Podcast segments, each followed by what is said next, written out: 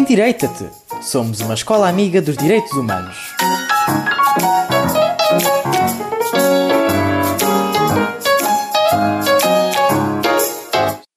A propósito da Semana Aberta, semana de imensas atividades e workshops, os alunos do Clube de Direitos Humanos do Fundão organizaram-se e fizeram uma venda de alimentos, onde se angariou algum dinheiro para uma doação à Amnistia Internacional e uma visita a Lisboa.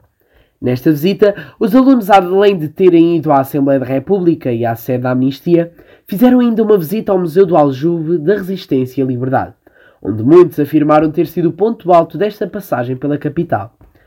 Quando chegámos ao local do museu, ao pé da sede de Lisboa, nem parecia que estávamos a ir para um museu, porque está localizado mesmo no centro da cidade. No local onde funciona hoje em dia este museu, já esteve localizada uma prisão, a prisão do Aljube, ou como muitos chamam, um centro de tortura. Era este edifício que a PIDE utilizava para torturar aqueles que se mostravam mais resistentes nos seus depoimentos.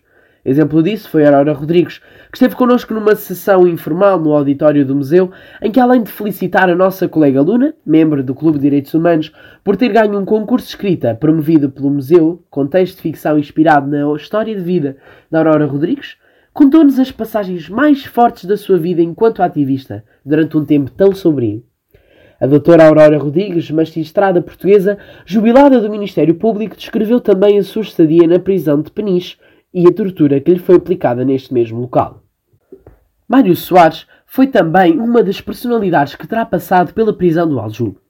O museu está organizado por quatro andares. No primeiro andar tivemos o privilégio de ver uma exposição temporária. A artista saiu à rua, que destacava o atrevimento da Anna Hartley, que foi uma fotógrafa que, no dia 25 de abril, não seguiu as recomendações do movimento das Forças Armadas e saiu à rua, para registar poeticamente, na sua lente, imagens desse dia que o museu fez questão de homenagear.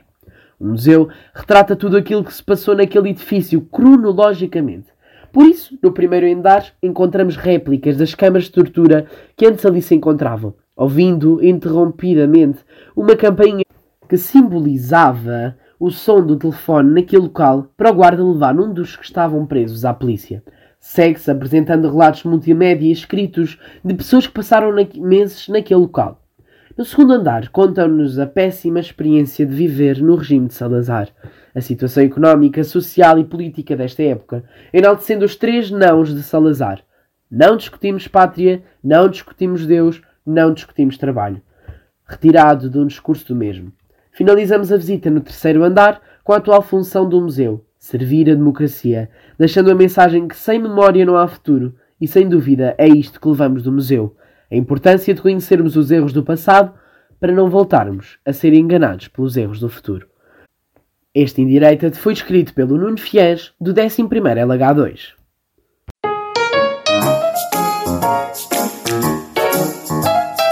Endireita-te! Somos uma escola amiga dos direitos humanos.